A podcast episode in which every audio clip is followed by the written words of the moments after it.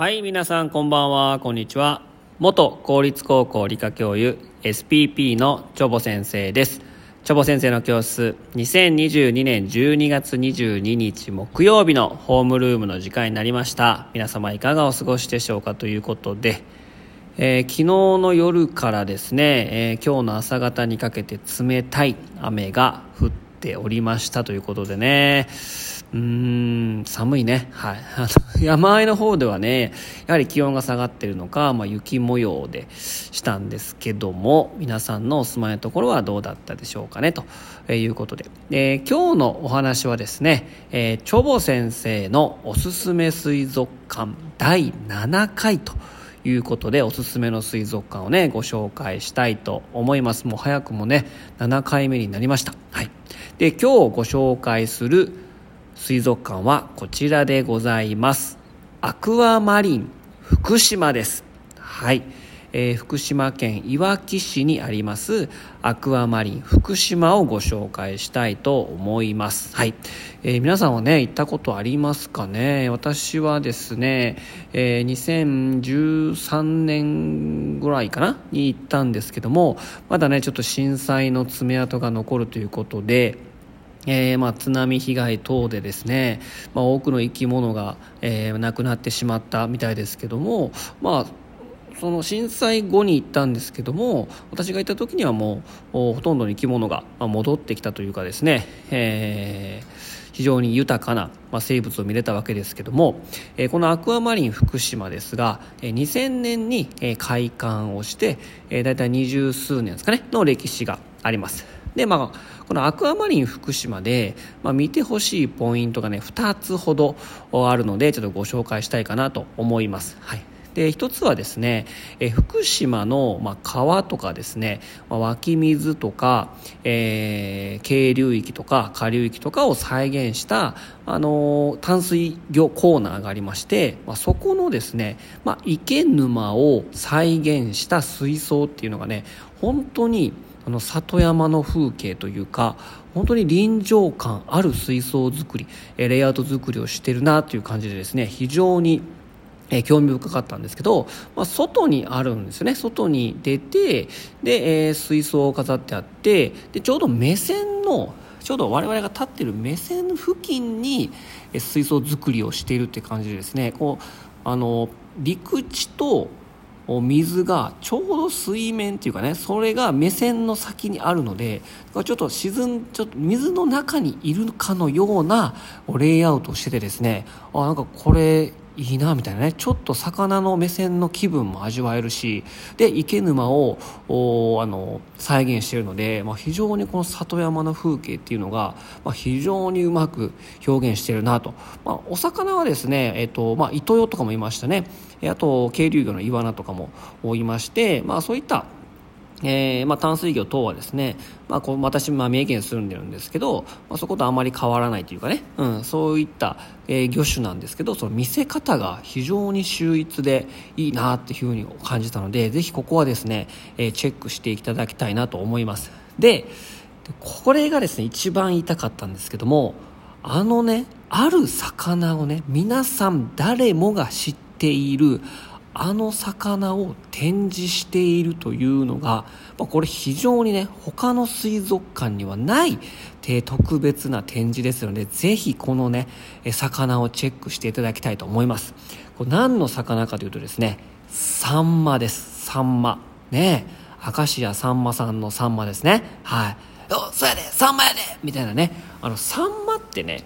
まあ秋の時期にね、え旬を迎えてですねちょっとまあ最近はね取れなくなってきてるので、え値段がちょっと上がってきてるんですけど、まあ、日本を代表する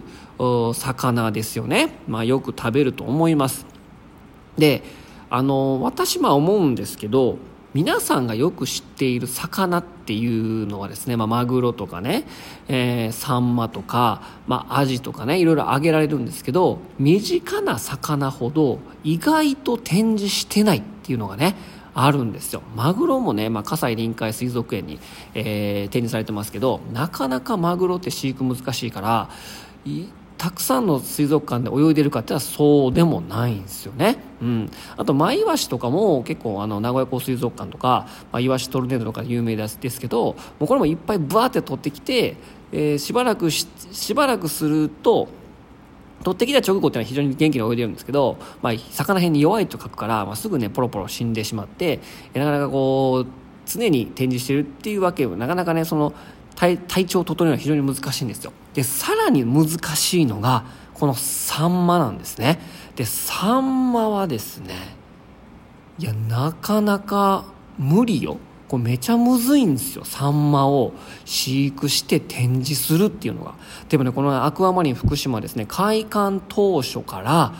えー、サンマの展示をしていましてなんと世界初サンマの繁殖にも成功しているっていうことでですねもうサンマの水族館です。もうサンマ見たければ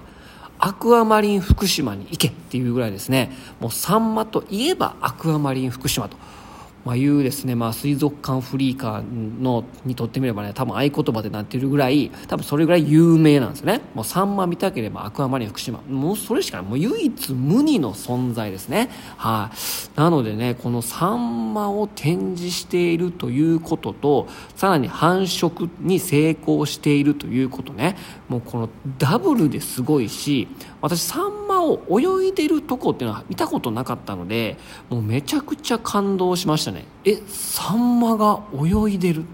生きた姿なんてなかなか見れないですよ。サンマってえー、みたいなね。本当にねもうびっくりしましたしもう感動しました。えサンマってあこんな感じで泳ぐんやみたいな。実はねまあ食卓に並んでるところしか見たことないから泳いでるところだとあもっと銀色綺麗なんやとかね。なんかタチウオみたいに見えるけどよく見たらああサンマやなサンマやな。サヨリ？あその違うサンマやなみたいなね。このめちゃくちゃ感動したのでね、ぜひ見てみてください。このサンマがね、泳いでるエリアはですね、潮目の海っていうことで、えー、最大その水槽の容量2025トンっていう、非常に大きな、え、水槽の中の一部にあります。で、その一番大きなその黒潮の海、潮目の海か、潮目の海はですね、え、三角形のトンネルみたいになってるんですよ。うん。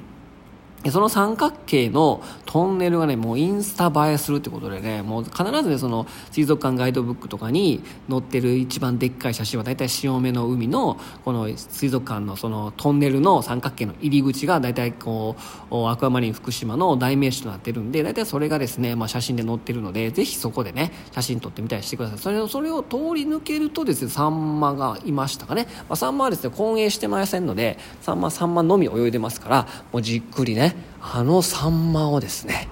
えじっくり見ていただけるとこれはちょっと感動するかなと思います。なので、まあ、身近にいる魚よく知っている魚ほど実は水族館にあんまいないというところがですねうんなんかそういったそういったところが気づけるのでぜひねそこは見てきてほしいなと思います。ということでね、えー、今日はですね、えー、長保先生のおすすめ水族館第7弾として、え、アクアマリン福島をご紹介しました。最近ね